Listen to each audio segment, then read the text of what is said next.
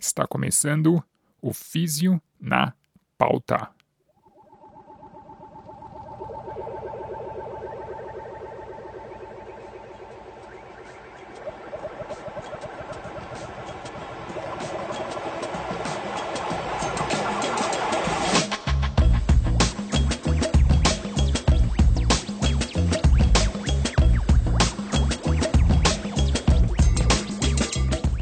Seja bem-vindo ao Físio na Pauta Podcast, é a fisioterapia na podosfera brasileira. Eu sou Eric Lopes e com muita satisfação apresento esse programa. Na pauta do episódio de hoje, vamos falar da educação do paciente. Você já parou para pensar que o que você diz ao seu paciente pode estar fazendo mal a ele? Pois é, é isso que a gente vai discutir no Físio na Pauta de hoje.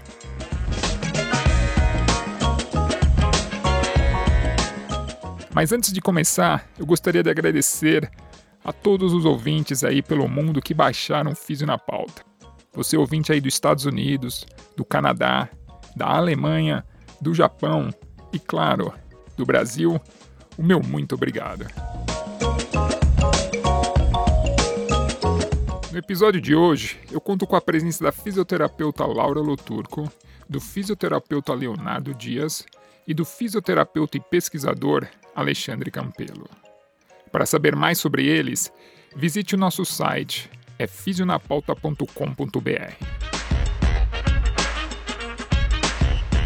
Além disso, utilizamos a tecnologia Surround Sound para a captação do áudio.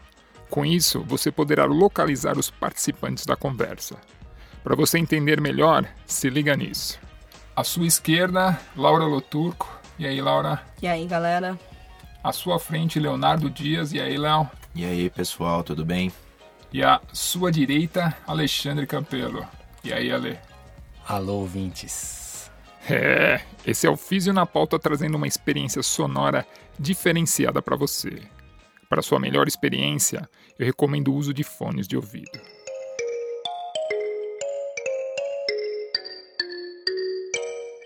Lembre-se que o conteúdo desse programa é meramente informativo e nenhuma informação deverá ser usada como conselho médico.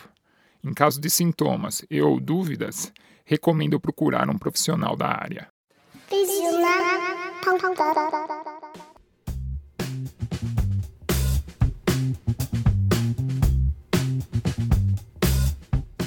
Em reabilitação musculoesquelética, a dor, na grande maioria das vezes, é a queixa principal do paciente. E um dos objetivos do tratamento é educar o paciente sobre sua dor.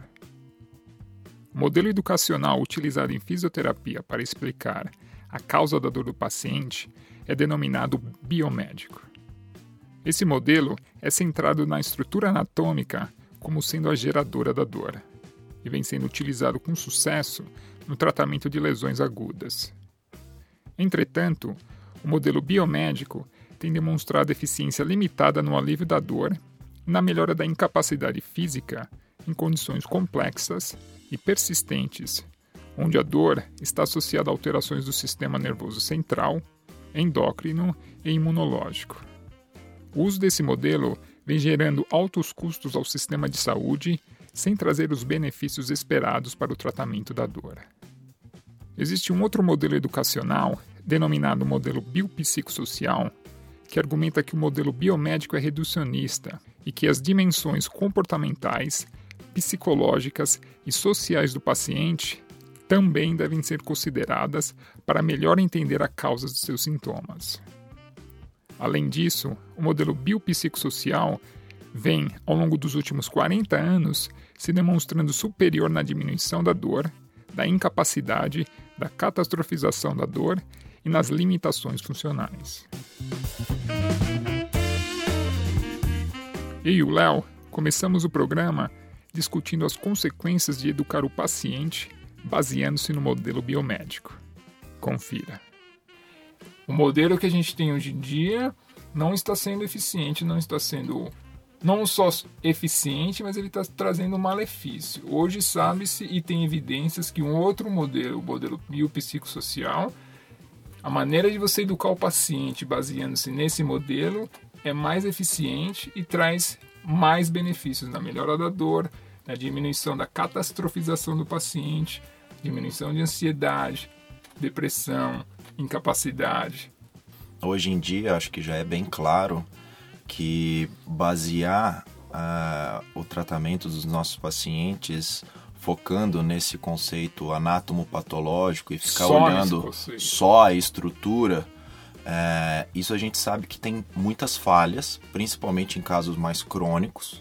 Então eu acho que o ponto de partida é você abrir um pouco a sua mente para outros lados. Então olhar o, o, a questão é, psicológica do seu paciente, analisar talvez um pouco a parte comportamental, a parte de vida social desse paciente. Então a você tem que olhar holística, né? Exato, você tem que olhar para outros fatores, porque esses fatores têm influência na causa do problema principal desse paciente. Então a gente tem que mudar um pouco a estratégia e não ficar olhando só a estrutura a gente tem diversas pesquisas em várias articulações do corpo, em várias estruturas do corpo, mostrando que pessoas totalmente assintomáticas têm estruturas comprometidas. Exatamente. E que não significa nada. Você ter uma, uma protrusão num disco, um joelho desgastado, não significa nada. É igual ruga e cabelo branco. Conforme Exatamente. você vai envelhecendo, são alterações normais do, do, do corpo. Isso é, é fisiológico. Então, abordar algo focando 100% na estrutura, é... Ou da, culpar aquela estrutura por todos os Exato. sintomas que estejam acontecendo para o paciente não é... Não é uma abordagem correta. Educar da maneira correta. Tudo bem, você tem a lesão, você tem a degeneração, mas isso não necessariamente é a causa da sua dor. Mas a maneira que ele encara o problema, de repente, é pior do que o problema estrutural que ele tem. Acho que nem sempre esse modelo é ruim. A gente não pode colocar que sempre esse modelo é ruim. Porque às vezes você precisa explicar para o paciente qual a estrutura que está lesada. Se for, obviamente, relacionado com a causa da dor, você pega uma pessoa que tem severa, é, um nível mais severo de degeneração.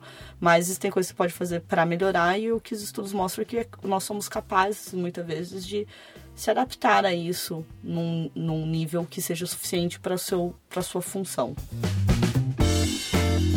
Eu não quero, eu não, eu não tô falando que o modelo biomédico é, tem que ser ignorado, tem que ser jogado no lixo, não tem que olhar mais para ele. Ele é bom, ele é eficiente para tratar lesões agudas. O que a gente estuda na faculdade é mais o processo inflamatório agudo. Você sabe fazer analgesia, você acompanha, você sabe sair quando saiu do agudo para o subagudo, do subagudo para o crônico, você sabe isso, mas quando foge desse modelo, o biomédico não, não ajuda muito, ele não, não explica as Principalmente coisas. Principalmente quando você quer focar na reabilitação de algo crônico. Né? Então, assim. Ou você... evitar algo que Exato, se torne você, crônico. Você consegue é, categorizar o problema em agudo, subagudo e crônico. Agora, como você sair do crônico e recuperar a pessoa, exatamente, aí são outros 500. Exatamente. É aí que entra esses outros fatores que a gente está comentando. Que é a história dos três ciclos. Né? Um, é, um, paciente vai ter um componente maior de um do que o de outro. É isso que é, é, é o lance hoje. É o modelo que hoje eu defendo, que eu acho que hoje faz mais sentido hoje aplicar na prática, esse modelo biopsicossocial. Onde você não vai somente enfatizar o problema da estrutura, mas você vai tentar ver qual que são os outros problemas no campo psicológico do paciente, no campo social do paciente, que possa estar influenciando nessa dor do paciente. Seja as crenças que ele tem, os medos que eles têm, associado com a informação que ele tem em relação às causas das dores que ele tem.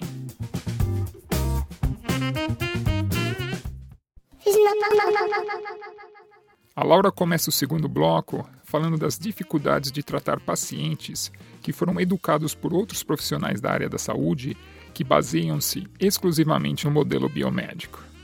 Se liga aí. Acho que o sistema privado no Brasil enfrenta, falando mais numa realidade brasileira, enfrenta para o fisioterapeuta enfrenta uma dificuldade muito grande, porque a pessoa normalmente já vem para o fisioterapeuta com uma ressonância magnética, uma radiografia, um diagnóstico médico que na maioria das vezes, na grande maioria das vezes, é baseada somente no sistema patoanatômico. É. E você ser aquela pessoa que vai entregar aquela mensagem de tipo, Falar peraí, que isso não- aqui, o que o seu médico falou talvez não seja bem isso. É parte do problema, talvez, ou Tipo, é bom saber que você tem isso, mas isso não, Não é o relevante. talvez não seja, seja tão significante no seu problema. né? Até porque a gente não trata o exame, a gente trata a pessoa. Né? Por mais que a gente não trata o diagnóstico, a gente trata o que a pessoa traz ali de disfunção. A maioria dos, dos nossos ouvintes, do- dos fisioterapeutas que estão acompanhando o podcast, precisamos lembrar que os exames que são pedidos hoje e que são utilizados para prover um, um- um diagnóstico do paciente, todos nós aprendemos que esses exames são exames complementares, eles servem é, apenas para fechar algo que você já sabe, para confirmar algo que você já fez na clínica.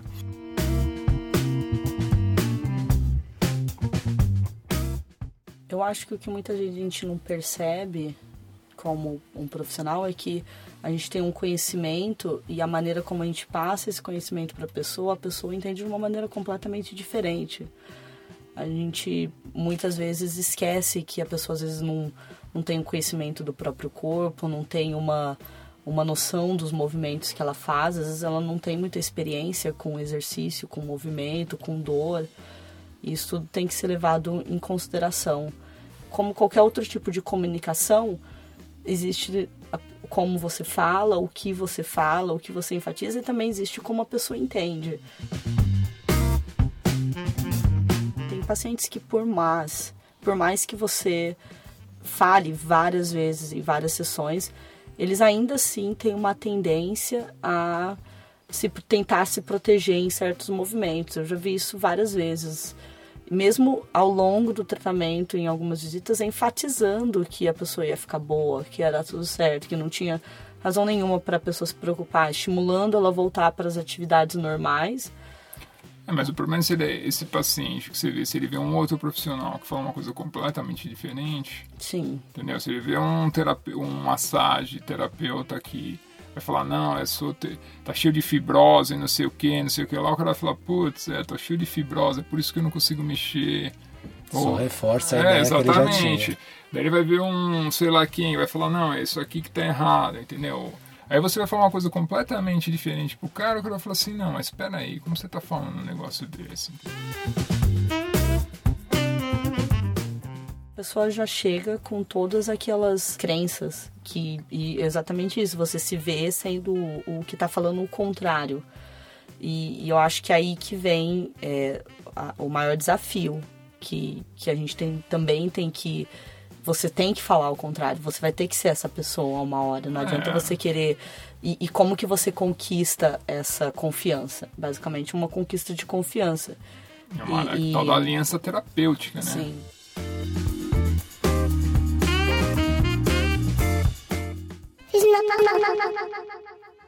Finalizamos o episódio de hoje com a lei iniciando a discussão sobre as possíveis soluções para os problemas discutidos. Se liga. Como que a gente melhora a comunicação com o nosso paciente? Talvez mudando ali a grade curricular que a gente aprende na faculdade, tendo uma, uma disciplina específica ou Sim. nos estágios que a gente passa, a gente receber alguns feedbacks mais ah, apropriados quanto à comunicação do nosso, com o nosso paciente. Então essa seria uma das soluções. Uma reforma do currículo de fisioterapia, com certeza. Muita gente talvez nem saiba que existe um outro modelo, aí que é o lance. Aí é que é a parte Aí, importante. aí que eu acho que, é o problema. De certa forma, ah, esse modelo é um modelo novo. Então a gente tem o, o, o conceito de analisar e avaliar a estrutura enraizado, de certa forma que isso vai levar um tempo para as pessoas mudarem uma forma de pensar e de agir. é, e as pessoas precisam se atualizar, precisam ter confiança numa nova abordagem. Ah, que e isso leva tempo. 40 anos, espera-se que o modelo, modelo biopsicossocial se estabeleça. Uhum. nos próximos 40 anos, isso- que isso aí demora, exatamente, demora. Mas é que tá, de repente a gente está falando hoje muita coisa para você que você não tem a menor ideia do que seja é, esse novo modelo e o, o porquê que tem, tem esse novo modelo de explicação. Porque sabe-se hoje que o modelo que se atual, que se você que você aprende na graduação, hoje em dia é limitado, ele explica só um, um pouquinho de, do que é tratar pessoas com dor. Existe um outro modelo que adiciona isso e traz mais benefício do que o modelo atual. Isso, e essa que é a mudança, a tal da mudança de paradigma que está acontecendo na já estão já estão propondo mudança do currículo da, da fisioterapia baseando-se nisso, já querem que na, na graduação uma uma disciplina no currículo de graduação a dor seja o estudo da dor seja mais prevalente, tenha mais coisas do que do que tem hoje em dia. E se você quiser melhorar o sistema de saúde, se você quiser resultados melhores, a tendência é essa.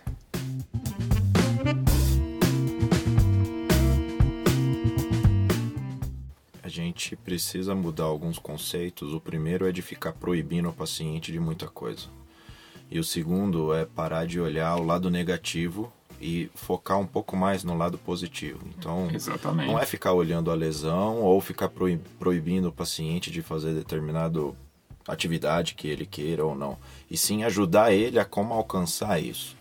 Então, facilitar. Exato, é... a nossa função é de facilitador.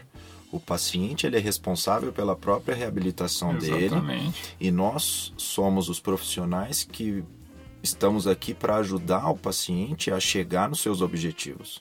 Dando então, informações relevantes. Exato, que acrescente e não que jogue o paciente para baixo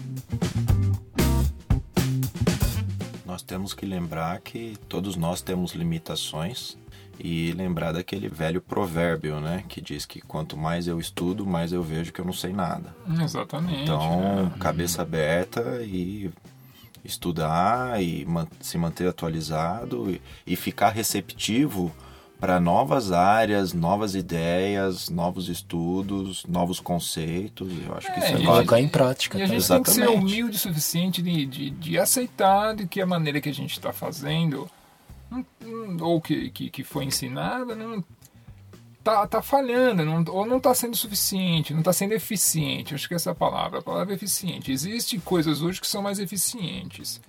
Existem evidências que suportam isso. Você tem, se você não tem acesso à evidência, a gente está aqui no, no Físio na Pauta exatamente tentando fornecer essa informação para você, levantar essas questões e dar uma informação. Agora, o que você vai fazer com a informação é problema seu, mas acho importante você entender que do jeito que está, não, não tá fazendo mal, tá? Tá prejudicando. O paciente não está melhorando com isso. Existem outras maneiras educar o paciente de uma maneira diferente, vendo as coisas mais positivas em vez do que as coisas negativas. E entender abordar a parte psicológica do paciente, ver o que ele está, da maneira que ele está entendendo tudo isso e ver a maneira social, o impacto social que esse problema está causando para ele, você tentar de alguma maneira ajudar ele desse jeito, é muito mais tem muito mais valor hoje terapêutico do que você dizer tudo isso que a gente vem dizendo para o paciente hoje em dia. Esse é o meu ponto. Eu acho que a gente cresce muito, tanto profissionalmente quanto pessoalmente, quanto a gente questiona as nossas próprias tendências de pensamento. E a partir do momento que você se questiona, você se torna um pouco mais aberto para ouvir as outras tendências, outras opiniões e, e, e tentar, no mínimo, avaliar aquilo é, e, e, questionar o que você está fazendo para tentar. É, é como avaliar uma situação por todos os lados e não somente naquele, naquele buraquinho que você está enxergando. É tentar olhar um pouco no, em qualquer situação de todos os lados e para isso você precisa se dar a oportunidade de questionar aquele seu buraquinho que é aquilo que você conhece e expandir o seu pensamento para tentar entender e enxergar outras coisas.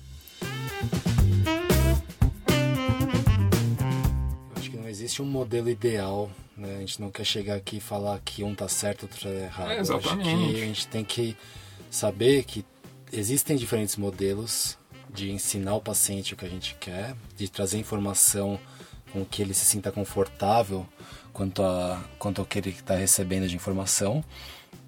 E que não é que o ideal é, evitar o modelo biomédico e somente utilizar o modelo biopsicossocial. Assim como daqui 10 anos pode ter outro pode modelo. Pode mudar e ter uma... Você tem que entender e, isso, né? E é por isso que a gente tem que experimentar mesmo e fazer pesquisa, ver o que é melhor, uh, saber que existe outras possibilidades de ação, não só o que a gente está acostumado, né?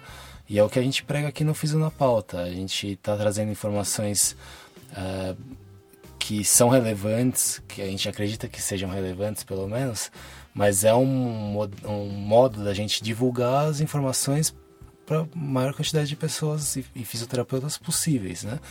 Então, essa falta de discussão também é um problema no, no contexto fisioterapia, do, da é, fisioterapia. Da é, se a gente for pegar, quantos é, programas de podcasts, por exemplo, tem em fisioterapia? A gente está sendo um dos pioneiros.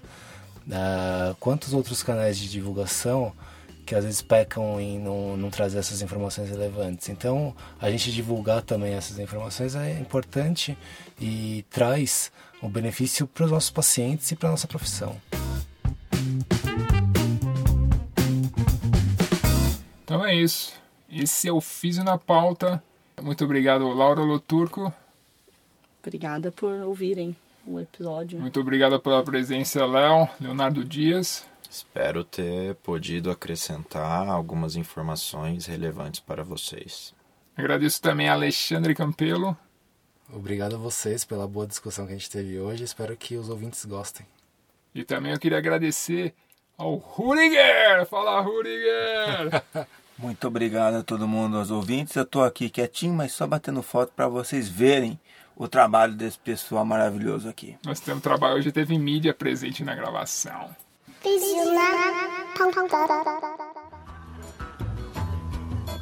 Vou bater pra tu, bater pra tu, pra tu bater, vou bater pra tu, bater pra tu, pra tu bater, vou bater pra tu, bater pra tu, pra tu bater, vou bater pra tu, bater pra tu, pra tu bater, pra amanhã pra não me dizer que eu não bati pra tu, pra tu poder bater. Esse podcast faz parte do canal Físio na Pauta, que está à sua disposição no endereço fisionapauta.com.br. Lá você encontrará artigos e conhecerá mais sobre a equipe e o canal. Um cara louco que dançou com tudo, entregação do dedo de... Lembre-se que você pode assinar o Físio na Pauta Podcast no iTunes, no Google Play, no SoundCloud ou em qualquer aplicativo de podcast do seu smartphone.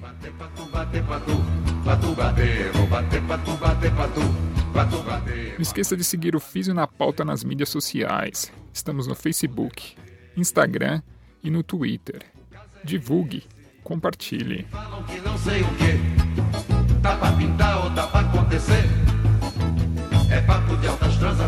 Quer entrar em contato, escrever um artigo para o site ou participar de um podcast?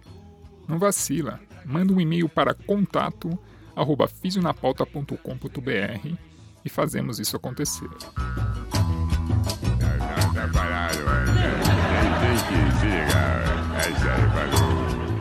Esse é o Físio na Pauta Podcast e eu sou o Eric Lopes, oferecendo esse conteúdo para você. Muito obrigado mais uma vez pelo download e por destinar um pouco do seu tempo para escutar o Físio na Pauta Podcast. Eu vou ficando por aqui e, como de costume, deixando uma sonzeira para você. Fui! O caso é esse, dizem que falam que não sei o que. Tá pra pintar ou tá pra acontecer? É papo de altas transações, de duração. Um cara louco que dançou com tudo, entregação do dedo de viludo, com quem não tenho grandes ligações.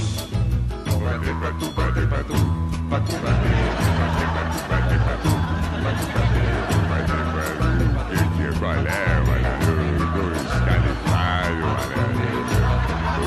Bater pra tu, pra tu, bater pra tu, pra tu. O que é que eu tô fazendo nesse disco, mano? Balé. Bater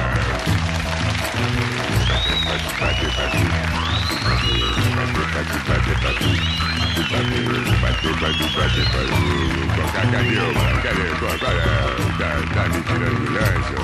Qual é? Falou.